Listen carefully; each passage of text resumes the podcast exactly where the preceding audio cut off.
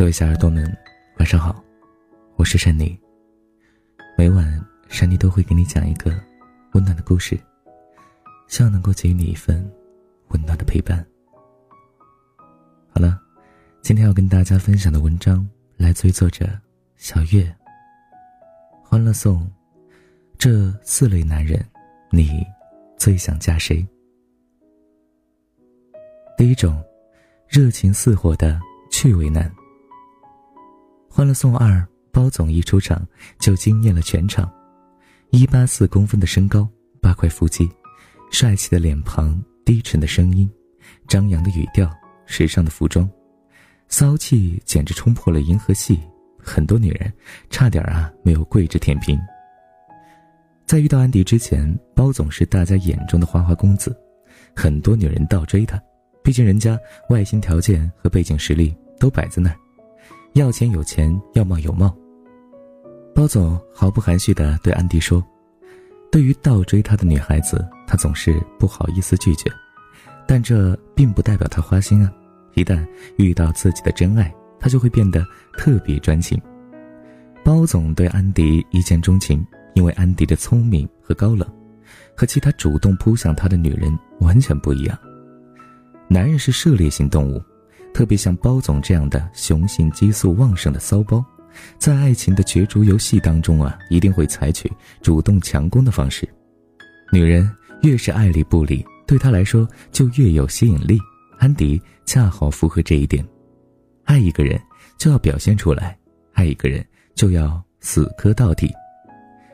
小包啊，总喜欢安迪，从嘴巴到眼睛，哪里都瞒不住，而且啊，不仅仅停留在口头上。安迪去度假，他就直接跟到了东南亚。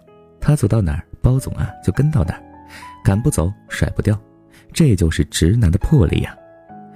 包总撩妹特别有招数，在他面前跳舞秀腹肌，骑着摩托车带他去泰国的菜市场逛街，体验平凡的小乐趣。当安迪忧伤的时候，陪他喝酒聊天，为他分享忧愁。安迪喝醉了，因为担心他老是掉下床来，包总啊一夜的。守在他身边。安迪和包总，他们性格互补，一个高冷无趣，一个热情似火，充满活力。如果说有趣的爱情是春药，那这一句药对安迪来说还真有用啊！安迪和包总在一起轻松快乐，笑容灿烂，安迪莫名的就被小包总给吸引了，慢慢的爱上了他，突破了自己的亲密恐惧感，未婚先孕。两个人的感情啊，进展似乎并不太顺利，遭遇到了包总妈妈的反对。深爱安迪的包总啊，坚定地站在了他的身边，与他一起对抗做爱。你看，这么一个看似粗糙的汉子，在真爱面前变成了暖男，变成了有趣的孩子。为了爱情，他甚至啊可以和父母作对。一个肯关心你、为你付出、为你改变。不管遇到了多大困难，都能够守护在你身边的男人，才值得付出真心。第二种，外表高冷、内心放荡的闷骚男。王凯饰演的赵医生啊，是典型的高富帅，博士毕业的外科医生，拿刀子动手术，社会地位和工作地位都处在啊生物链的高端，他的性格也因此高冷又装逼。他既看不上关关这种无趣的乖乖女，也看不上曲潇潇这种庸俗没有文化的商人，对安迪的评价也会用上“无趣”两个字。其实，在他高冷的外表下，掩藏着一颗狂野放荡的内心了。离开严肃冷酷的工作之后，他最喜欢用看书来打发时间，既看《海贼王》，又看莎士比亚，偶尔看看《金瓶梅》、王小波的爱情小说，甚至是日本原版的。黄暴漫画。有一次啊，安迪送书给他，问道：“嗯，你一个主治医生，居然托人买日版的原版漫画？买漫画也就罢了，内容还这么黄暴。”没想到赵医生闻言，激动的直拍大腿：“买到了，太好了！我刚做完手术，正需要精神腐蚀，各种腐。讲真，这种外表高冷、内心放荡的闷骚男。”只有像曲小小这样的女妖精能够收服吧。两个人的感情火速发展，认识不久便在酒吧吻，在车库吻，还以光速滚了床单。不过两个人的感情来得快也去得快，腻歪了一段时间之后啊，两个人就分手了。原因非常奇葩，起因呢就是那场尴尬的牌局。安迪借用这个麦克白夫人暗讽起点啊手脚不干净时，曲筱绡却理解成为了你叫起点，麦克白夫人是不是起点是小受？瞬间几人陷入了尴尬状态。曲妖精的文化底蕴啊一下子又暴露出来了，这让赵医生难以忍受啊。一场牌局下来，赵医生就翻脸了，这不就是宿舍爱情吗？两个人见面时互生好感，一拍即合。相处一段时间，发现不合适，又迅速分手。不过曲妖精啊，没有善罢甘休，被赵医生嫌弃抛弃之后啊，没有死皮赖脸的求他，而是采取了欲擒故纵的计谋，甚至请来了包总来假扮男友的方式，激发赵医生的醋意，因此啊，重新获得了赵医生的青睐。曲潇潇问赵医生：“你真的决定不随便分手了？”赵医生对曲潇潇说：“骗别人可以。”骗自己不行，事实上我放不下，我干嘛要跟自己过不去？他喜欢曲筱绡的理直气壮，勇敢面对自己真实的内心，将爱情暴露在天地间。这样的曲筱绡，就像赵医生的内心，那一个不敢宣之于口又真实存在的内心。赵医生这样的人物，虽然秀色可餐，但是不是一般人能够驾驭的。也许啊，只有曲筱绡这样的聪明、独特、有趣又有自信的女人才能降得住吧。第三种，勤奋踏实、认真负责的靠谱男。从赵医生到小包总啊，荷尔蒙的力量总是强大的。但是像王百川这样的男人才是最贴近现实的。剧中的王百川家境出身普通，他本人呢也是一个不太成功的小商人，车是租的，钱是借的。三十多岁了还没有买房，但是王百川对樊胜美的感情呢，那确实是真诚实意。即使呢知道樊胜美家庭的窘况，他也不退缩，心甘情愿地背负起两个人的人生，在关键时候还会极力相助。当樊胜美因为父亲突然重病而被逼至绝境时，王柏川坐镇于大后方，指挥安迪，遥控卫卫。明确的告知樊母，你不能再这样无底线、恶意的压榨可怜的女儿。你家里至少有两套房子，都是你女儿的血汗买的，女儿的血已经被你们吸干了，已经一无所有。现在你们自己啊，应该承担点责任的时候了。为什么不抵押房产，却仍然是一味的勒索女儿呢？最终啊，樊母啊，把这个房产证交给樊胜美，将樊胜美从无底洞中给拖了出来。这种能够在关键时刻站出来为女人解决问题的男人，真的非常靠谱。王百川对樊胜美的告白也非常的实在和真诚。我没有魏总的实力，也没有赵医生的学历，我甚至没房，也没有好车，公司也是刚刚成立的，我不能给你奢侈的生活，我也不能给你承诺什么。但只要你愿意，你的爸爸就是我的爸爸，你的妈妈也是我的妈妈。虽然我现在没有这样的能力，但是我会把他们当做我自己的家人一样来看待。我会尽最大的力量去保护你、支持你。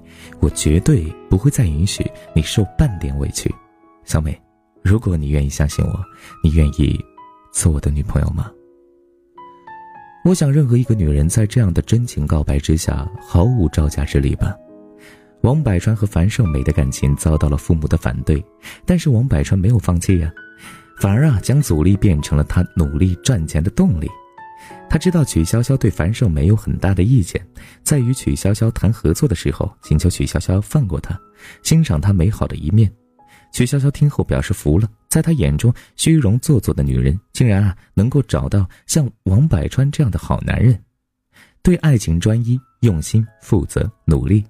这种男人虽然不能大富大贵，不能给予女人优渥的物质生活，但是绝对值得托付终身呐。第四种，洞若观火的实力男。欢乐颂看完第一部啊，很多人会这个叹息：安迪为什么没有跟团宗明在一起？他实力雄厚啊，这个英俊儒雅，堪称完美。他和安迪相识多年，在背后默默的关心他，支持他，深情守候，无怨无悔。他劝他工作不要太拼命啊，告诉他生活当中还有很多其他更加快乐的事情要去追求。他会专门拿着盒饭到公司来，只为了他在心情不好的时候督促他好好吃饭。他想方设法的帮他寻找失散多年的弟弟，填补他内心几十年的遗憾。当安迪被人诬陷时，他把绯闻男骂回国澄清事实。当他了解魏魏虽然智力高绝，但太过于精明算计，并不适合安迪时，便果断地为他另觅良选。当安迪的父亲过来请求谭宗明说服安迪去见他的外公时，谭宗明说：“以他对安迪的了解，他一旦决定的事情是不会轻易改变的。他对人性呢，洞若观火。他懂安迪，也能看得清安迪内心的不安、恐惧和脆弱。”他能做的就是在暗地里好好的保护她。没有一个女人不希望自己的人生中啊，也有这样的一个谭宗明，能够在自己孤独无助的时候说一句“我懂你”。你想要的我都给你，只要我有，只要你要。他还说，不会因为玫瑰有刺就不喜欢了，会因为玫瑰带刺就挑剔的人，也不是真的爱花之人。爱就要包容，包容你的残缺和疤痕。相比之下，起点对安迪的感情真的是相形见绌啊！真正的爱是付出，是守护，是倾尽自己所有，只对你好，这才是值得爱的人。尽管现实中像他这样的男人太少，但依然心存希望。如果出现，千万不要像安迪一样给错过了。那么最后一个问题，这四类的男人，你最想嫁谁呢？当然，这个问题呢，只能够让各位姑娘们来回答。珊妮呢，就不多做一些评价了。呃，反正这四类吧，都一定会有你所喜欢的吧。当然，你说你如果喜欢珊妮的话，珊妮也嗯不会拒绝的。好了，开个小小玩笑哈。那么今天的节目呢就是这样了，我们下期节目再见。最后一首歌曲呢，来自于善妮自己为你们演唱的《爱呀》，送给你们。当然，如果你想听到更多善妮电台的温暖电台节目，可以在这个微信公众平台搜索“和善妮”，善良的善，尼姑的尼，善良的尼姑就是我了。你记住了吗？也就是搜索我的名字就可以找到我了。好了，那么晚安，各位小耳朵们，想梦见你。想问你还快乐吗？却又觉得问候多余了。回忆的惆怅已被时间铺平了，从前心里的难得，怎么忽然挥霍成舍得？没有爱的惊心动魄，只剩嘴角的洒脱。我们的爱呀，爱呀。好像风中沙，轻轻吹过你的手掌，却握不住它。有时候爱呀爱呀，无声的挣扎。你在我生命留下喧哗，离开后却安静的可怕。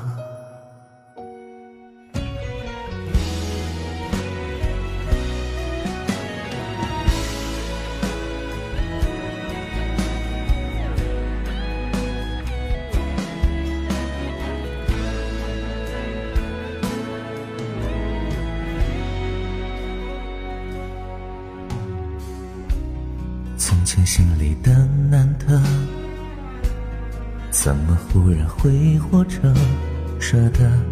没有爱的惊心动魄，只剩嘴角的洒脱。我们的爱呀，爱呀，好像风中沙。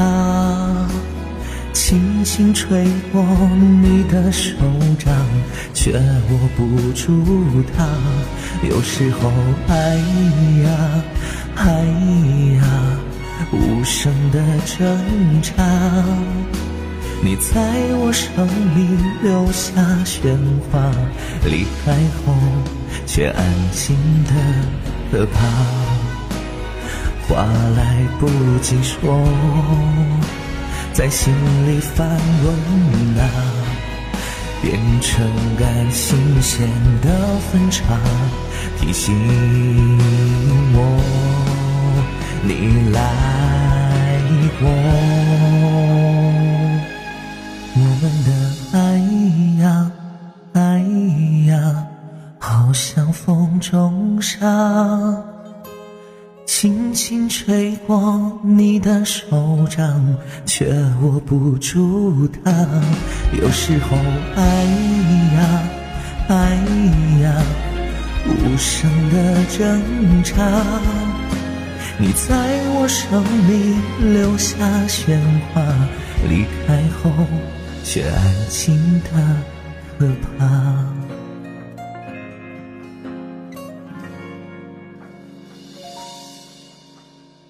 那些话，就请你忘了吧。